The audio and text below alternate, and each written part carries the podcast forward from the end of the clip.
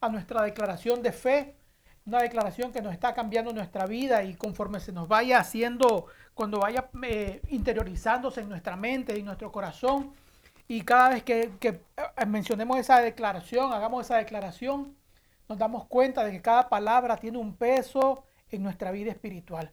Entonces ahí donde está, usted coja su Biblia, cójala en su mano y comenzamos a hacer nuestra declaración de fe, que como dije anteriormente, cuando esa declaración se interioriza en su corazón, se interioriza en su alma y en su espíritu, en su mente, comenzará a usted ver los resultados grandiosamente, poderosamente. Hacemos nuestra declaración de fe, levantamos nuestra Biblia, la tomamos en nuestra mano y decimos, esta es mi Biblia. Repitan después de mí, esta es mi Biblia. Y ella es la palabra de Dios.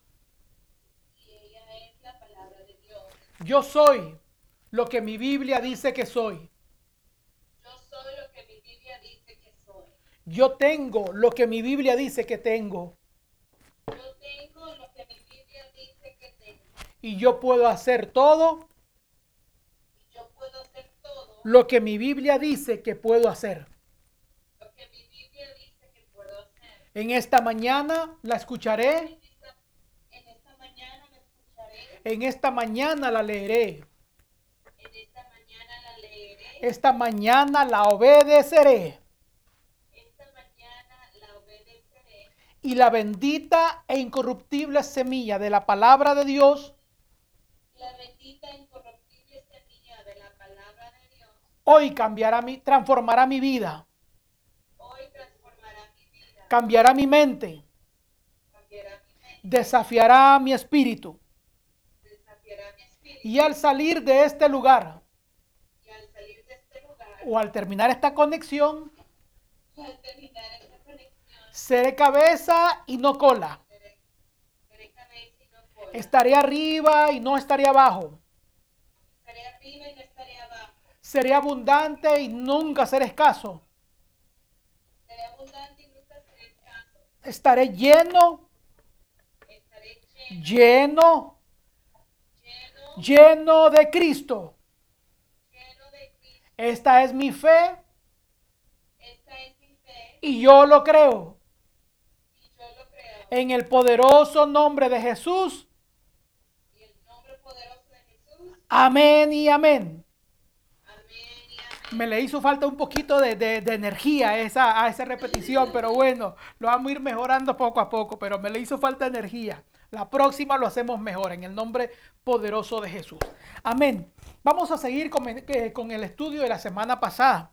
Eh, lo dijimos que lo íbamos a dividir en tres partes. La semana pasada estuvimos hablando cómo comenzar mi día. Amén. Entonces hoy esta mañana vamos a ver cómo, después de haber comenzado mi día, cómo lo confronto, o sea, cómo salgo a- al día a día. Eh, haciendo un repasito para que nos eh, eh, refresquemos un poquito la memoria, ya que si yo pregunto, posiblemente más alguno de ustedes pues se me va a quedar callado, entonces no quiero que se me queden callados. Vamos a hacer un una pequeña, un pequeño refresco de lo que, de, de- lo que estudiamos la semana pasada.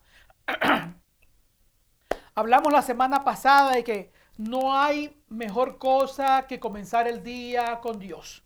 Cuando usted comienza con su día, con, eh, comienza su día con Dios, tiene la victoria asegurada. Vimos los ejemplos del salmista cuando el salmista decía, Dios mío, Dios mío, de madrugada te buscaré.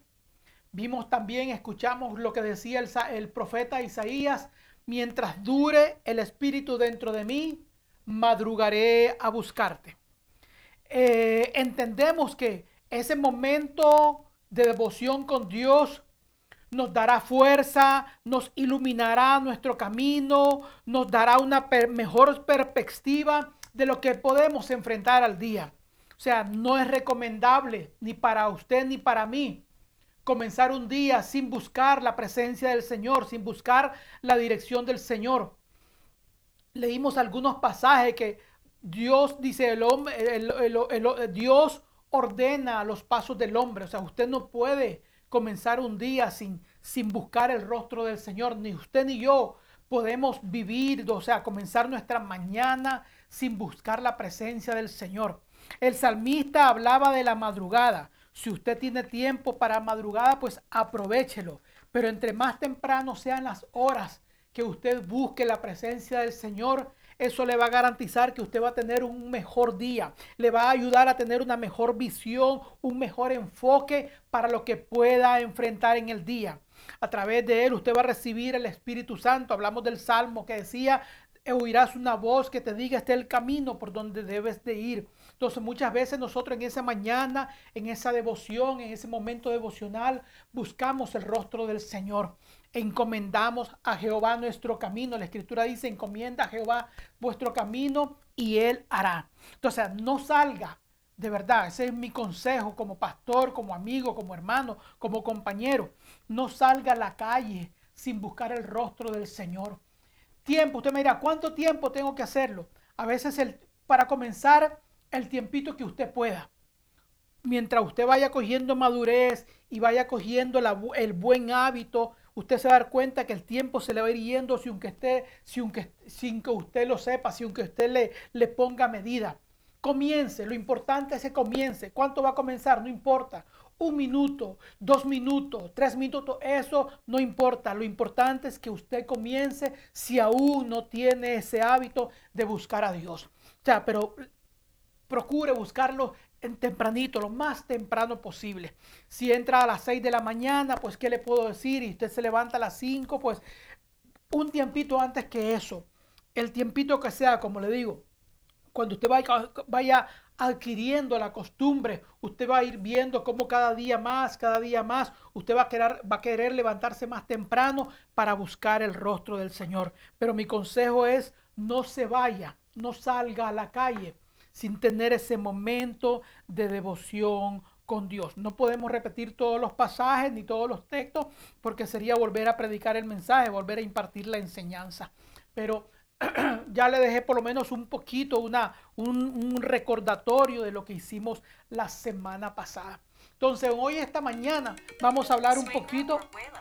Esta mañana vamos a hablar un poquito acerca de, de cómo enfrentar mi día. O sea, ya, ya comencé, ya oré, ya tuve mi devocional, ya hablé con Dios, ya le puse, ya puse delante de Dios mis peticiones para la mañana, ya busqué el rostro del Señor, ya me preparé, me vestí, me bañé, me lavé la cara, me lavé los dientes, me peiné, como le dije la semana pasada, peínese por favor, no salga a la calle sin, sin peinarse, peínese, de verdad que sí, le va a ayudar, le va a hacer muy, muy bien.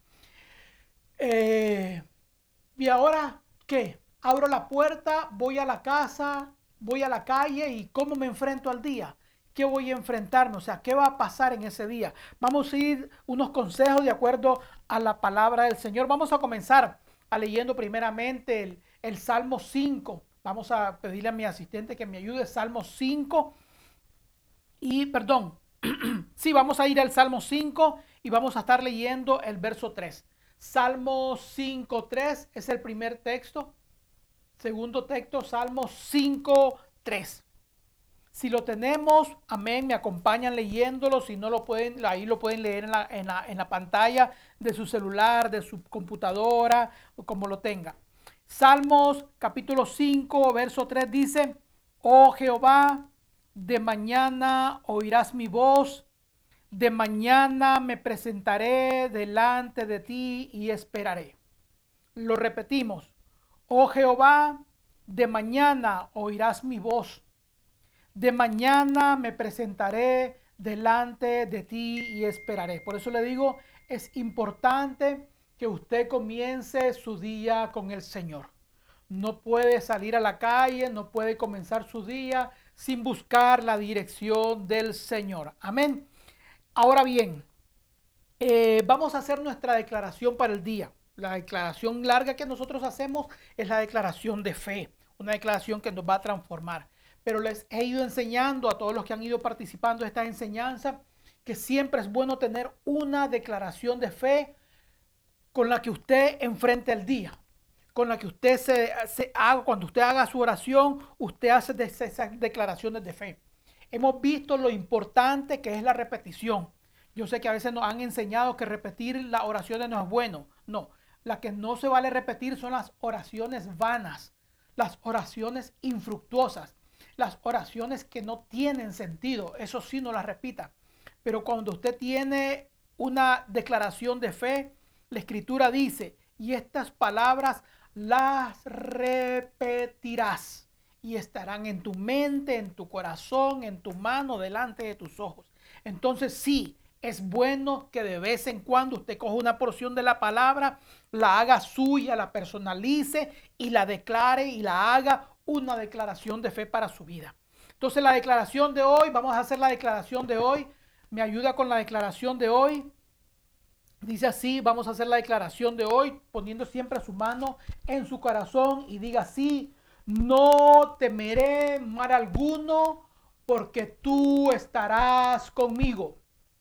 Lo repetimos otra vez, no temeré mal alguno porque tú estarás conmigo.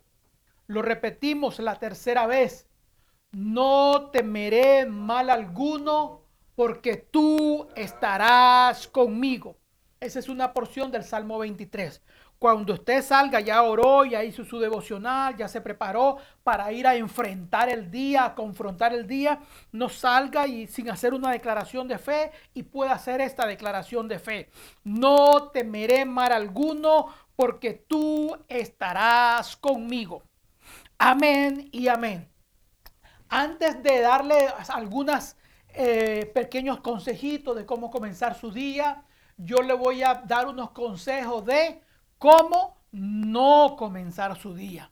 Primero, antes de ver lo que sí puede hacer para comenzar su día, le voy a dar unos consejitos de mm, cómo no comenzar su día.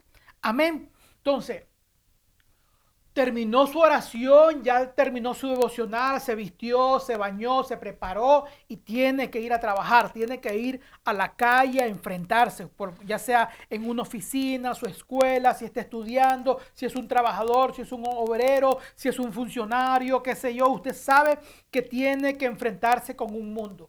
Usted antes de salir por esa puerta, por la puerta de su casa, usted debe hacerse consciente, o sea, tomar la conciencia estar apercibido de que el mundo que usted va a enfrentar es un mundo que no conoce a Dios. Ese mundo no lo está esperando usted con los brazos abiertos. Ese mundo no lo está esperando usted con alegría. Lo que usted va a enfrentar afuera, la escritura dice que es un mundo que no conoce a Dios.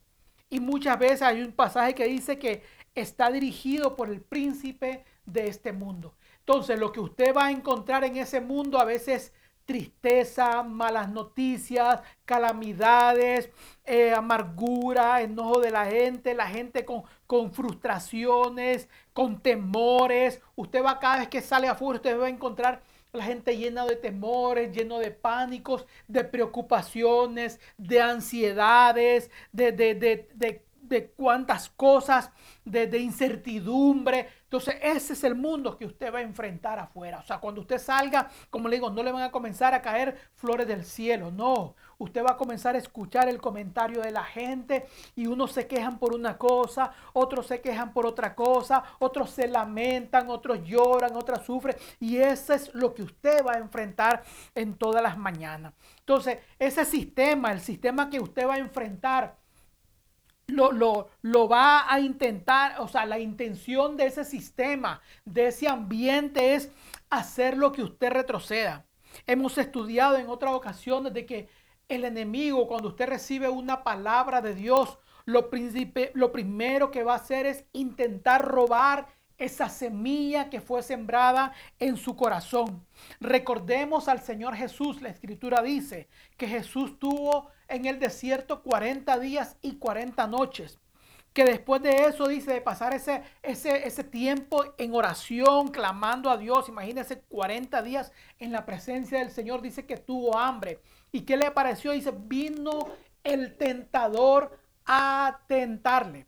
O sea, no crea usted que después de pasar un tiempo de devocional con Dios, van a venir ángeles y lo van a transportar. No, Posiblemente después de haber estado un momento devocional con Dios, después de haber escuchado la voz de Dios, posiblemente lo que usted encuentre, lo que usted encuentre sea un enemigo tentador que va a intentar eh, robarle esa bendición, robarle el deseo de, haber, eh, de la semilla que fue sembrada en su corazón. Entonces, esa tiene la intención. Entonces, usted acaba de terminar un devocional. ¿Cómo enfrenta su vida? Usted tiene que ser consciente que dentro, de usted hay una naturaleza. Que aunque usted ya ha sido perdonado, usted ya ha sido limpiado, ya sus, sus pecados fueron limpiados, sus pecados fueron perdonados, pero hay una, hay una naturaleza dentro de usted que lo impulsa a volver atrás, que, lo, que intenta de, llevarlo hacia atrás, de, hacer lo que usted retroceda. Vamos a ver lo que dice el, el libro de Efesios. Efesios capítulo 4 y verso 22.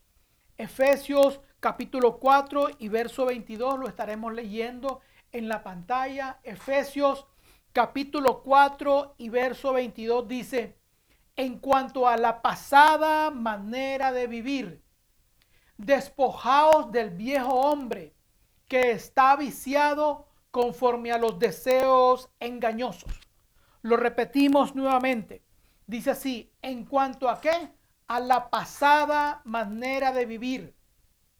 Despojaos del viejo hombre que está viciado conforme a los deseos engañosos esa naturaleza que usted, que que está dentro de usted aún, que es la naturaleza caída, la, la naturaleza adámica, dice que está viciado conforme a qué?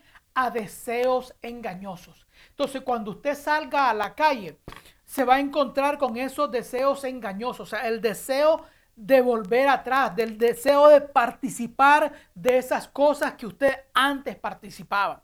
Por esa naturaleza lo va, es como un imán, que lo va a traer.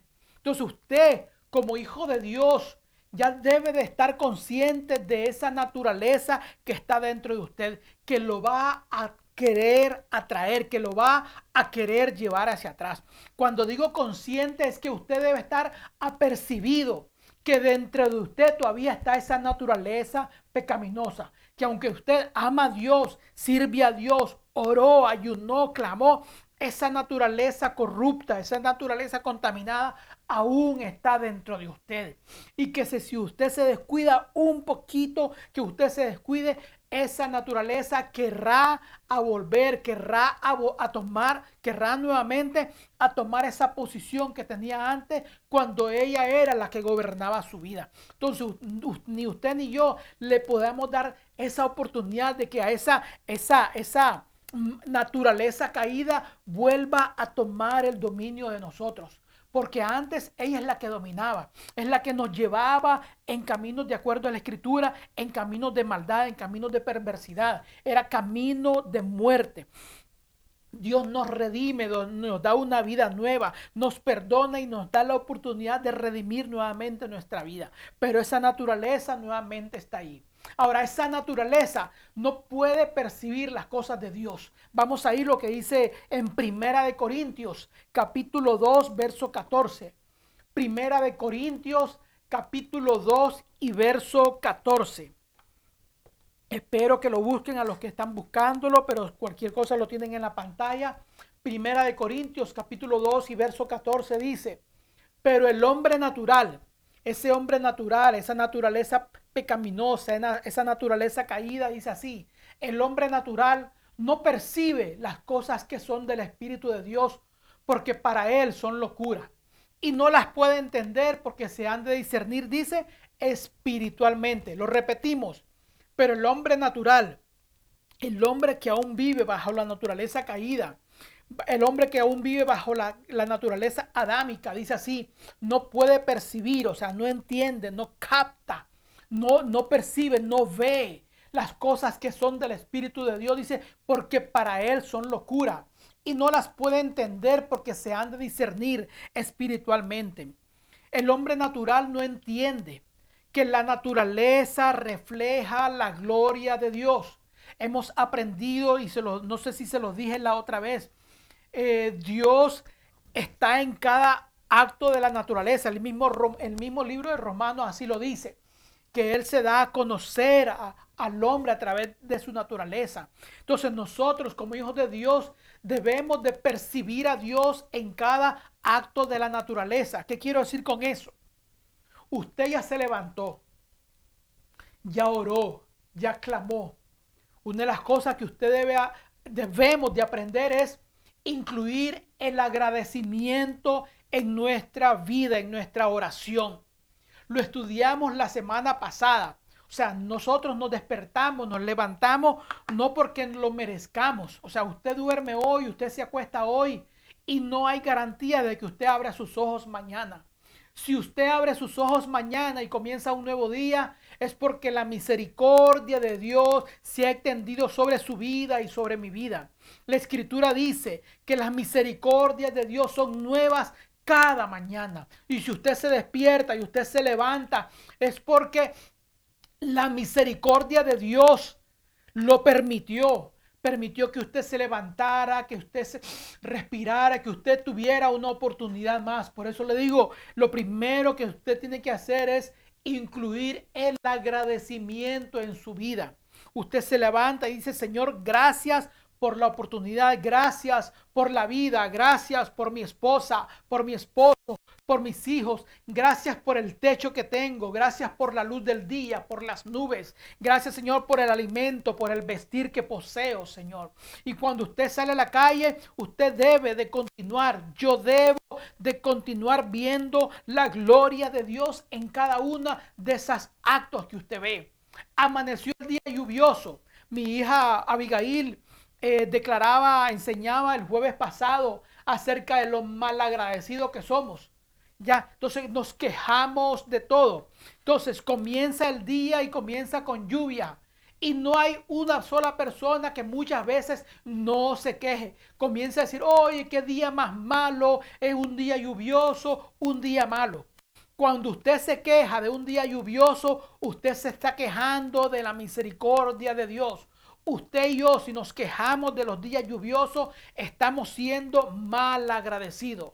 Porque la escritura dice, la escritura afirma que es Dios quien envía la lluvia, la temprana y la tardía. Y si está lloviendo es porque Dios se acordó de mandar la lluvia. Y si usted se está quejando es porque usted está practicando mal agradecimiento. Entonces ya usted ya se está quejando del día. No importa si oró, no importa si ayunó, pero si sale y el día está lloviendo y usted comienza a quejarse porque es un día lluvioso, eso es mal agradecimiento. Porque en cada naturaleza, en los árboles, en el aire que respira, en el sol, en la lluvia, en las nubes, usted como hijo de Dios puede ver la gloria de Dios reflejándose. Entonces usted no es como los otros impíos, como los hombres naturales que no pueden percibir las cosas del Espíritu. Usted sale y mira la luz del sol y dice, Señor, gracias por el sol. Usted sale y mira las nubes y dice, Señor, gracias por las nubes. Si está lloviendo, usted dice, Señor, gracias porque está lloviendo. Si hace calor, usted dice, Señor, gracias por el calor, porque usted créalo o no crea. La naturaleza necesita de todos esos cambios. Si fuera calor, la naturaleza no viviría. Si fuera solo lluvia, la naturaleza no viviría. Si fuera solo viento, viento, viento, la naturaleza no podría soportarlo. Cada cosa tiene su razón de ser y en cada cosa debemos de ser agradecidos con Dios. La escritura dice que el hombre natural no percibe esas cosas porque para eso es locura. ¿Cómo que yo le voy gracias a Dios porque está lloviendo? ¿Cómo que yo le voy a dar gracias a Dios porque hace un calor terrible? ¿Cómo es que voy a darle gracias a Dios porque mira el ventarrón que se está yendo, mucho polvo levanta? ¿Cómo yo le voy a dar gracias a Dios por las nubes si eso me lo merezco? No, la escritura dice que el hombre natural es el que no percibe esas cosas porque para eso es locura. Usted en cada cosa, usted ya salió a la calle, y oró. Señor, gracias por cada uno de esos actos, porque cada uno de esos son la manifestación de la gloria y de la misericordia de Dios para su vida. Es un día más que Dios le dio, un día más, una oportunidad más. Señor, gracias por esa oportunidad que me diste. Usted no puede vivir su vida como los otros impíos, como, los otros inconversos, quejándose de todo. Mi hija Abigail lo enseñó el jueves pasado. Somos rápidos en quejarnos por el calor, por el frío, por la lluvia. Si hay, nos quejamos. Si no hay, nos quejamos. Si nos dan, nos quejamos. Si no nos dan, nos quejamos. Siempre buscamos un motivo de queja. La Biblia dice, dad gracias a Dios por todo. La Biblia no dice que usted debe de quejarse por todo. La Escritura dice que usted debe de dar gracias a Dios por todo. ¿Usted cómo enfrenta su día? Señor, gracias por la oportunidad que me estás dando de vivir un día más. Gracias porque puedo ir a trabajar. Gracias porque aunque me esfuerzo y a veces sudo un poco y a veces me canso, pero tú me das la fuerza para poder trabajar. Tú me das la energía para poder trabajar. Tú me das la sabiduría para poder llevar adelante el día. O sea, cada cosa que usted recibe no lo recibe por sus virtudes. Lo recibe por la misericordia de Dios nuevas son cada mañana. Este hombre natural no percibe, no entiende que tras de cada cosa Dios está reflejando y Dios está mostrando su misericordia para con usted. No importa si usted es alto, chaparro, muy buen parecido o es feo, o si tiene muchos músculos o no tiene músculos, eso es lo de menos. Dios no lo bendice a usted por esas cualidades. Dios lo bendice a usted por su misericordia, por su bondad, por su amor. La manera más baja de vivir en esta vida es en esa manera. Por eso le dije, usted ya oró cómo amaneció su día. Ahora, cómo enfrentar, cómo vivir su día. Si usted vive de esa manera, como los impíos, como los inconversos, esa es la manera más baja de vivir su vida. En esa vida, si usted se va a dar cuenta que la gente vive quejándose, o sea, ellos son, allá en el mundo, ellos son víctimas de todo. O sea, le echan la culpa al presidente de su país, le echan la culpa a la economía, le echan la culpa a sus padres, a su trabajo, a todo el mundo. Ellos, ellos son la víctima, ellos sufren por culpa de otros. Ya, yo no hago esto porque me tratan así. O sea, yo soy así por, por culpa de otros. O sea, no logré, no tengo nada, no logré nada porque mis padres fueron pobres. Eh, nunca tuve nada porque la gente me trató mal. O sea, no logro nada porque yo no tengo esas oportunidades, no estudié, no tengo dinero, no tengo plata porque no tengo. Entonces, la culpa siempre es de otro. ¿A quién le recuerda a usted ese? A Adán. ¿Qué fue lo que hizo Adán cuando pecó? Señor, la mujer que me diste. Ahora, si usted lee esa parte, se va a dar cuenta que en realidad no estaba culpando a la mujer. ¿A quién estaba culpando? Cuando Adán, cuando Adán le dice a Dios, la mujer que me diste me hizo pecar. La pregunta es, ¿estaba culpando Adán a Eva o a quién estaba culpando? ¿Estaba culpando a quién?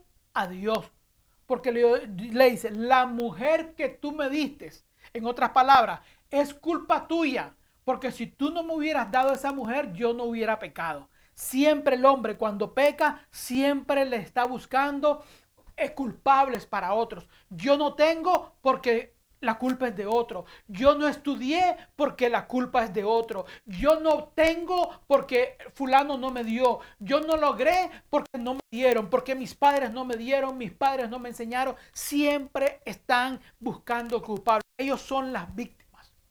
O sea, esa es la naturaleza pecaminosa, que no reconoce la oportunidad que Dios le da, sino que siempre está buscando culpables.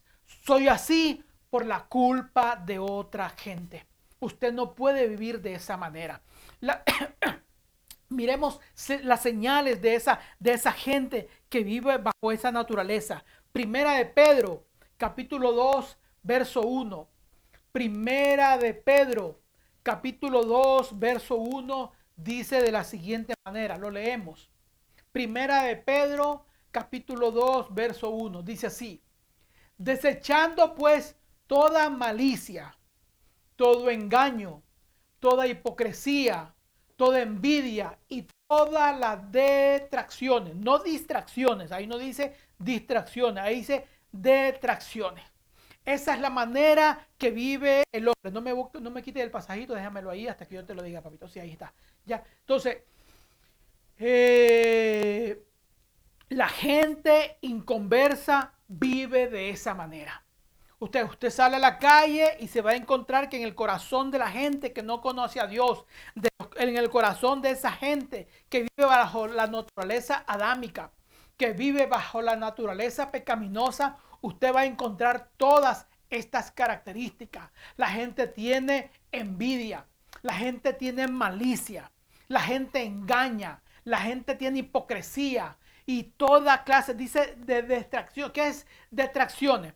Distracciones, robo, hurto, minimizar, robar, quitar, dividir. Ahora bien, esto también se usa cuando la gente, la intención de la gente es desacreditar a otros, cuando la gente levanta rumores, no, cuando la gente levanta rumores para, para desacreditar a otras personas, o sea, comienza a levantar lo que nosotros conocemos como falsos testimonios. Eso es también detracciones. Cuando usted ve a la gente murmurando de otra gente, eso es detracciones. Usted no puede participar de eso.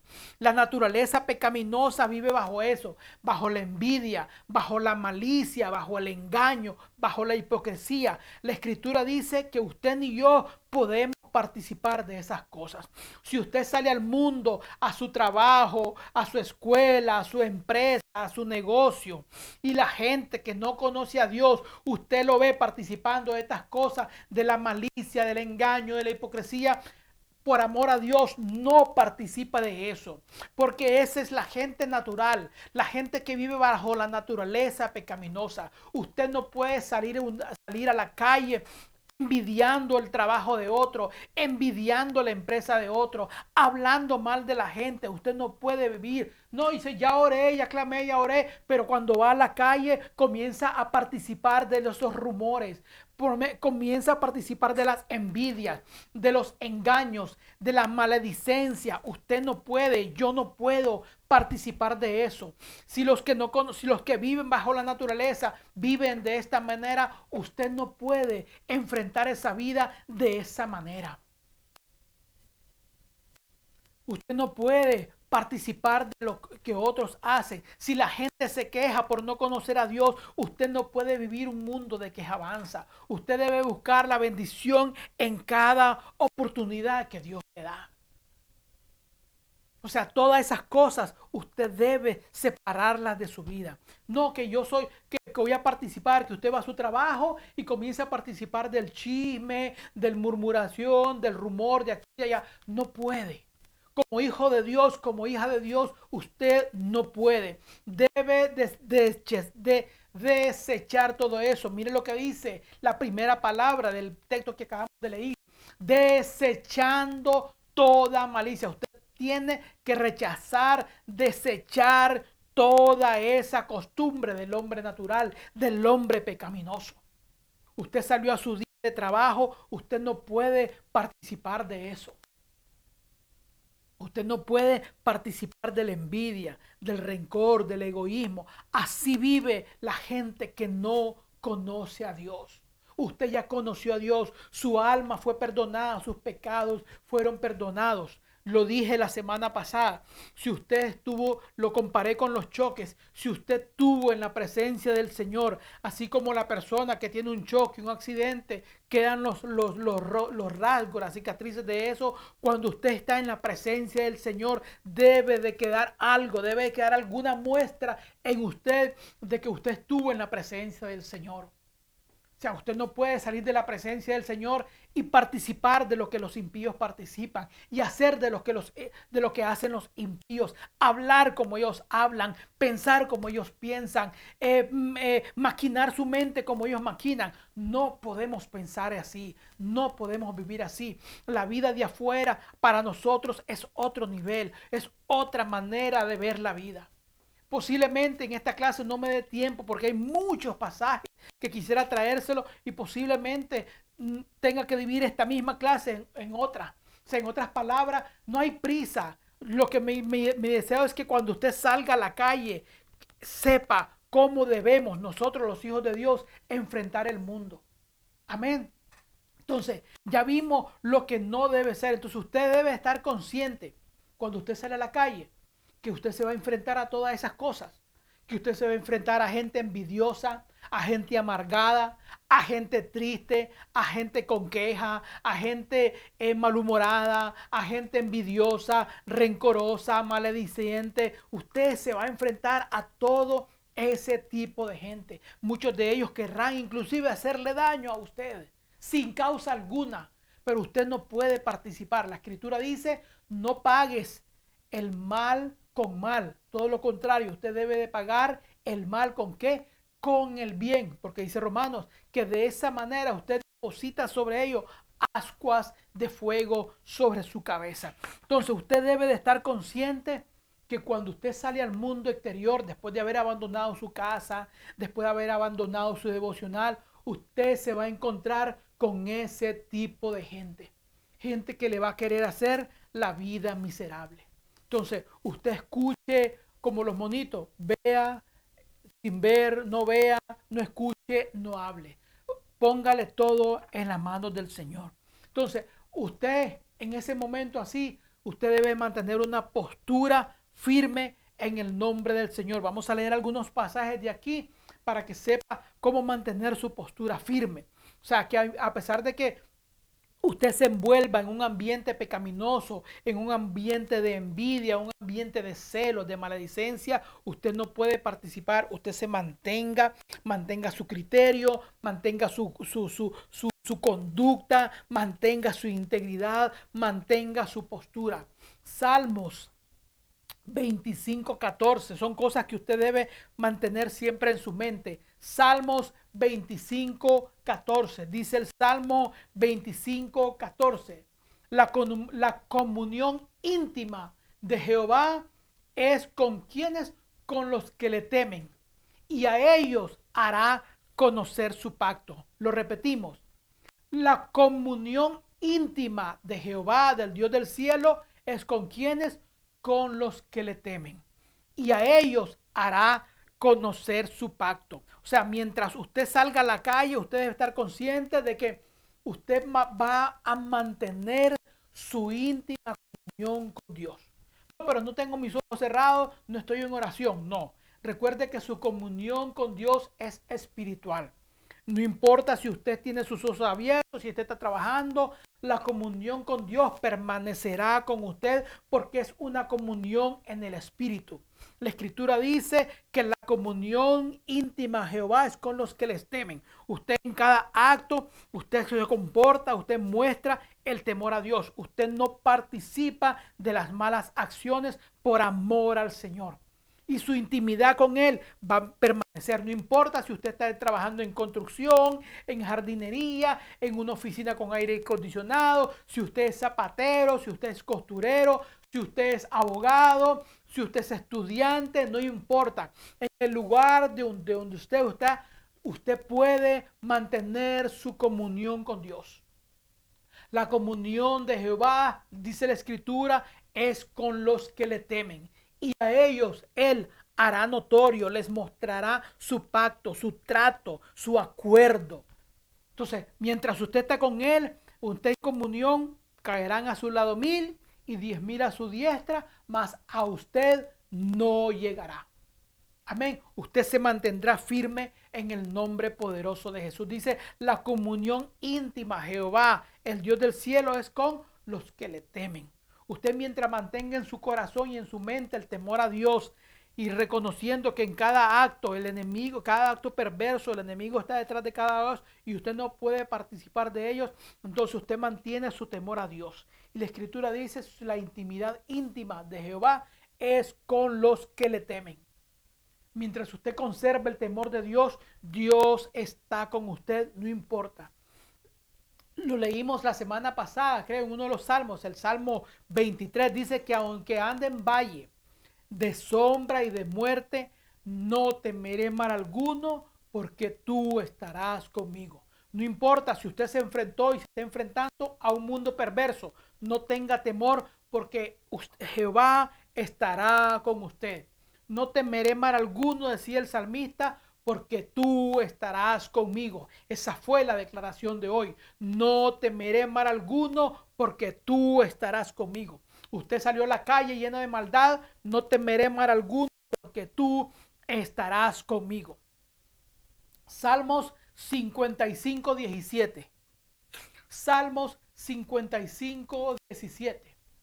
Una, un momento devocional para que recordemos que siempre podemos ah, estar orando. No importa en qué momento del día, en qué momento, usted puede permanecer en oración. El, apóstol Pablo aconsejaba y decía, orad sin cesar. O sea, que usted su oración, perdón, puede ser continua, sin importar la hora del día en que está. el Salmo 55, 17 dice así, tarde y mañana. ¿Y qué dice? Y a mediodía oraré y clamaré. ¿Qué dice el salmista? Y él oirá mi voz. Si se dan cuenta, cada vez hay una promesa de Dios. No es que usted clama y las palabras se las lleve el viento. No. La escritura dice, tarde y mañana. Y a mediodía oraré y clamaré. ¿Y qué dice? Y él oirá mi voz. Él oirá mi voz. O sea, usted no importa en el lugar donde está, usted está clavando una tabla, va a estar pegando, está trabajando en construcción, usted está su mente en el Señor. Padre, te alabo, te doy gracias por la oportunidad. Y la escritura dice que Él oirá su voz. No importa si es de mañana, tarde, mediodía, usted hace esa oración, la escritura promete. Y Él oirá mi voz. Usted está pasando un momento de dificultad, ore a Dios, porque Él oirá su voz. De mañana y a mediodía oraré y clamaré. A Él oirá mi voz. Si usted está lleno de temores, lleno de, incertidumbre, lleno de ansiedades, clame a Dios. La Escritura dice que Él oirá su voz.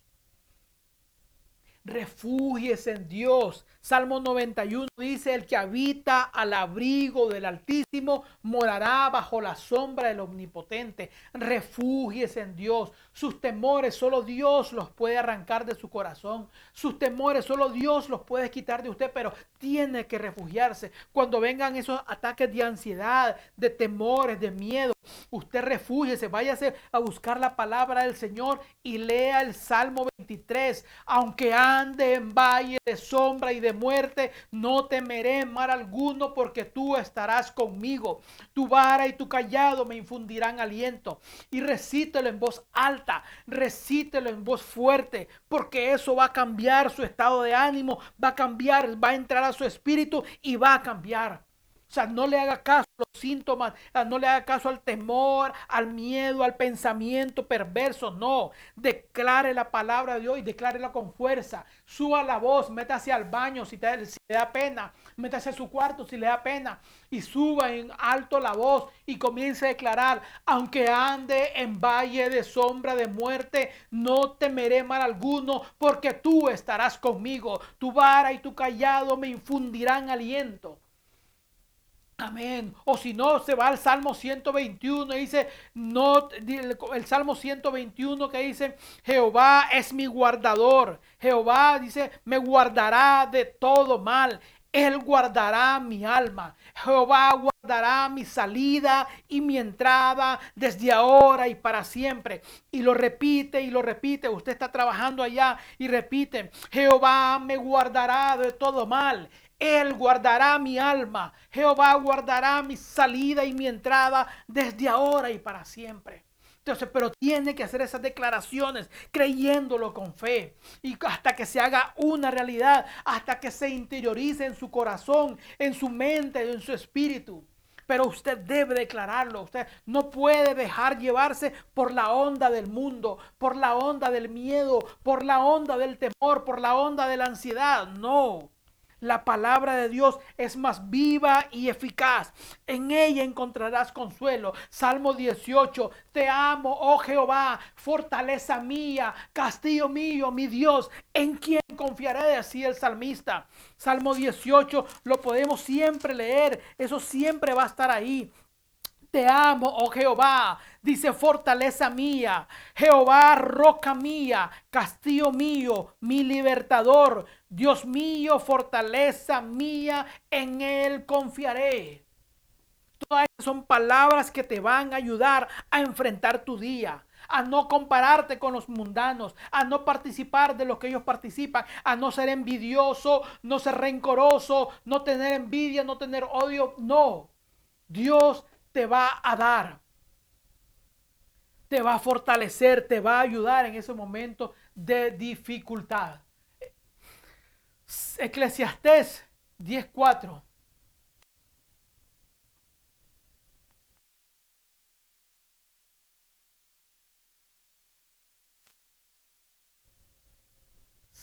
Eclesiastés 10.4.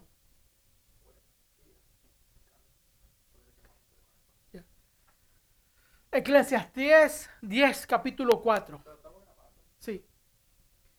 Eclesiastés capítulo 10, verso 4. Va a haber momentos que te vas a enfrentar con gente que va a querer sacarte de tu lugar. Querer tropezarte, gente que va a querer sacarte de tu casilla, que como dije anteriormente, se levantarán enemigos que van a querer destruirte, que van a querer, como dicen acá, tumbarte, sacarte de tu nivel. La escritura dice, Eclesiastés 10.4 dice, si el espíritu del príncipe se exaltare, o sea, se levanta, te hace la guerra contra ti, dice, no dejes tu lugar, porque mansedumbre, porque la mansedumbre hará cesar grandes ofensas. Si el espíritu del príncipe se exaltare contra ti, no dejes tu lugar, porque la mansedumbre hará cesar grandes ofensas. Te vas a enfrentar gente que te va a querer hacer la vida miserable. Saliste a tu trabajo, vas a encontrar enemigos sin causa. Fuiste a la universidad, te vas a encontrar enemigos sin causa. Te fuiste a la escuela, vas a encontrar enemigos sin causa. O sea, gente que sin hacerles nada ya le caíste mal. Gente que va a murmurar contra ti. Gente que se va a levantar contra ti. Gente que va a hablar chisme contra ti. Que va a levantar malicias contra ti. Pero la escritura dice, aunque el príncipe se exaltare, se levante contra mí, no dejaré mi lugar. O sea, ellos podrán hacer lo que quieren. Yo me voy a mantener sereno, tranquilo, esperando en Dios. Porque dice, porque la mansedumbre hará cesar grandes ofensas. La escritura dice, el libro también de los salmos, Jehová es mi guardador. Jehová es mi protector. Entonces, Él pelea por mí. Yo voy a confiar en esa palabra. No importa quién se levante contra mí. ¿Quién se me levantó? El jefe. No importa. Un un, compañero malvado, no importa. Se me levantó el vecino, la vecina, no importa. Se me levantó guerra. La escritura dice, aunque se levante un ejército contra mí, yo estaré confiado. No importa quién se te levante. La escritura dice, aunque el príncipe se levante contra ti, no dejes tu lugar. Enemigos te van a salir de todos lados de la derecha, de la izquierda, del norte, del sur, sur, este, oeste, de donde quiera van a venir tus enemigos, sin darte cuenta. La escritura dice, yo no voy a dejar mi lugar. No puedo participar de ello. Los impíos hacen sus obras, sus malignidades. La escritura dice, el libro de los salmos, no te envidies, no tengas envidia de los que hacen iniquidad. No, ellos que hagan lo que hagan, yo me mantengo íntegro, me mantengo firme en mi día. Yo estoy trabajando para el Rey de Reyes. La Escritura dice que todo lo que hagamos, hagámoslo no para el hombre, sino para la gloria de Dios. Entonces, en mi trabajo, con mi trabajo glorifico a Dios. Con mi vocabulario glorifico a Dios. Con mi faena, con mi esfuerzo, glorifico a Dios porque Él me da la oportunidad. No puedo compararme a los impíos. No puedo vivir como ellos. Debo de vivir al estándar de Dios. Salmos 18, 17. Salmos capítulo 18, verso 17 dice, me libró de poderoso enemigo y de los quienes, de los que me aborrecían, pues eran más fuertes que yo. O sea, tú vas a encontrar y te vas a veces a encontrar momentos difíciles y decir, Señor, no puedo. O sea, con tus fuerzas no vas a poder. con, tu, con tus atributos no vas a poder, con tus habilidades no vas a poder. ¿Quién va a poder? Dios. Él dice, me libró de quién? De poderoso enemigo. Sí, se te van a levantar enemigos por la derecha y por la izquierda, ya te lo dije, pero Dios se va a librar. La escritura dice, Él te librará de poderoso enemigo y de todos aquellos que te aborrecen. Pues, es, pues Él, pues aunque ellos eran más fuertes que tú, yo sé que tú vas a decir, no, el problema que estoy pasando es más fuerte que yo. Yo sé que es más fuerte que tú. La escritura dice, él te va a librar de ese poderoso enemigo. Yo sé que el temor que estás teniendo es más fuerte que tú, pero la escritura dice que va, Él te va a librar de ese poderoso enemigo. Yo sé que la ansiedad, el miedo, el pánico es más fuerte que tú y es más fuerte que yo, pero la escritura dice, Él me librará de ese poderoso enemigo. Yo sé que a veces la dificultad, el valle de sombra, el valle de muerte es más fuerte que yo, pero la escritura dice que Él me va a librar de poderoso enemigo. La dificultad, se me, tú, como la tormenta es más fuerte que yo, los vientos son más fuertes que yo, pero escritura dice que Él me va a librar de ese poderoso enemigo. Son promesas que Dios te ha dado. Entonces tú sales a la calle y sabes que sabes que sabes que Dios está contigo y no tendrás temor. Y la escritura dice, no tendré temor, dice, aunque porque tú estás conmigo, no temeré mal alguno, porque tú estarás conmigo temor, el miedo, la, la, ansiedad, el pánico, a veces son más fuertes que nosotros. Y, nos, y, sentimos que nuestras rodillas tiemblan, sentimos que nuestras rodillas como que ya no nos, no nos sostienen, nos sentimos débiles y es normal, pero en ese momento es cuando uno confía y va a la escritura, dice, me libró de poderoso enemigo, aunque era más fuerte que yo. Sí, el enemigo pudo hacer más fuerte que tú, pero nunca va a ser más fuerte que el Dios del cielo. Jamás, nunca. Sí podrá ser más fuerte que tú, pero nunca podrá ser más fuerte que tu Dios, que Jehová el Shaddai, el Dios todopoderoso. Ahí está tu confianza. No es en tu virtud, no es en tu rodilla, no es, no, es en Dios que encuentras tu confianza. Ahí está la bendición en la fortaleza en Dios. O sea, te librará de poderoso enemigo, el jefe, el vecino, la vecina, el enemigo, el perverso, el malvado, te librará de poderoso enemigo, aunque, es, aunque sea más fuerte que tú, pero Dios te librará de ese enemigo. Quiero ir terminando ya con estos pasajes. Primera de Corintios, capítulo 10, verso 13. Primera de Corintios, capítulo 10, capítulo 10 y verso 13. Dice así, lo leemos. No nos ha sobrevenido ninguna tentación que no sea humana. Ya está la naturaleza pecaminosa. Siempre va a venir por ahí el mal. Pero fiel es Dios. ¿Quién es, quién es fiel? Dios. Pero fiel es Dios que no os dejará ser tentado más de lo que podemos resistir sino que dará también juntamente con la tentación la salida para que podáis soportar. En ese momento de tristeza, en ese momento de angustia, cuando, la, cuando te ataque, cuando venga ese ataque de temor, de miedo, de pánico, uno se va con Dios y le dice, Señor, tú has sido fiel y tú me vas a dar la salida para este momento. O sea, Dios no, ¿tú crees que Dios te va a dejar solo? No, Dios está contigo. Lo leímos la semana pasada, que dice, Jehová dice, es tu sombra a tu mano derecha.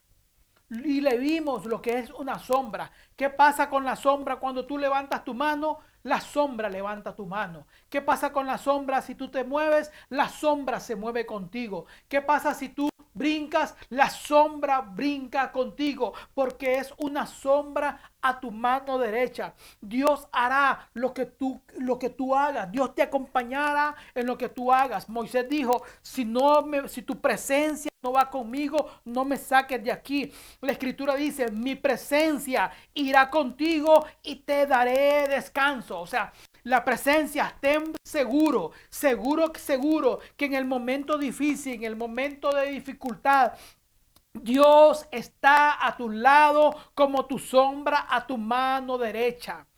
La presencia de Jehová estará contigo y te dará descanso. Vino el temor, no temas, Jehová está contigo y te dará descanso. Vino el miedo, no tengas temor, no tengas miedo, Jehová está contigo y te dará descanso. Vino la ansiedad. No tengo temor, no tengo ansiedad, porque Jehová está conmigo como mi sombra a mi mano derecha. Dios no te va a dejar solo. Se levantó el enemigo como un río, mas el Espíritu de Jehová levantará bandera contra él. Dios está contigo, pero debes de ser consciente, debes de tú declararlo para ti mismo, para tu propia vida. Dios está conmigo, es mi sombra a mi mano derecha. Fiel es Dios. Dios no es como el impío, como el inconverso, no. Dios es fiel. Y Él va, si te lo prometió, Él va a estar ahí. Pero vuelvo y repito, tú tienes que ser consciente que en, en Dios está contigo.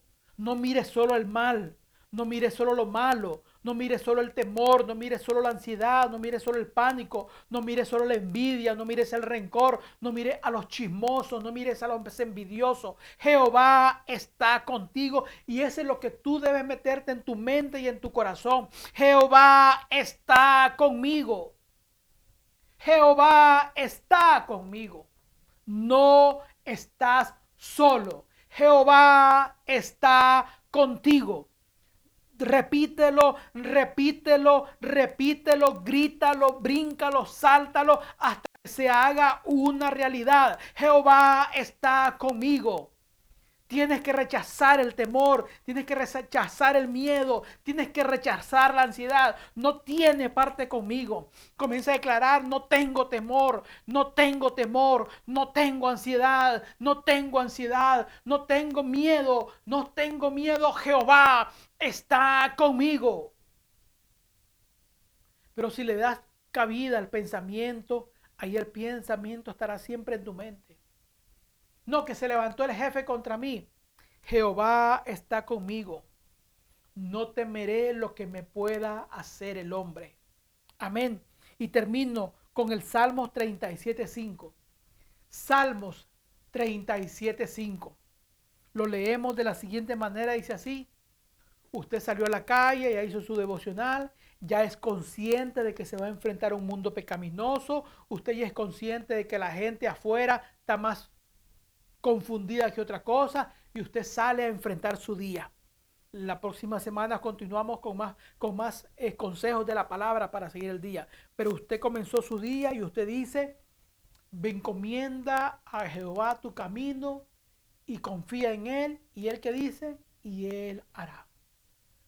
Encomienda a Jehová tu camino y confía en Él y Él hará. Usted dice, Señor, en tus manos me deposito ya oré, ya clamé, ya busqué tu rostro en la mañana. Ahora, dame sabiduría para enfrentar el día.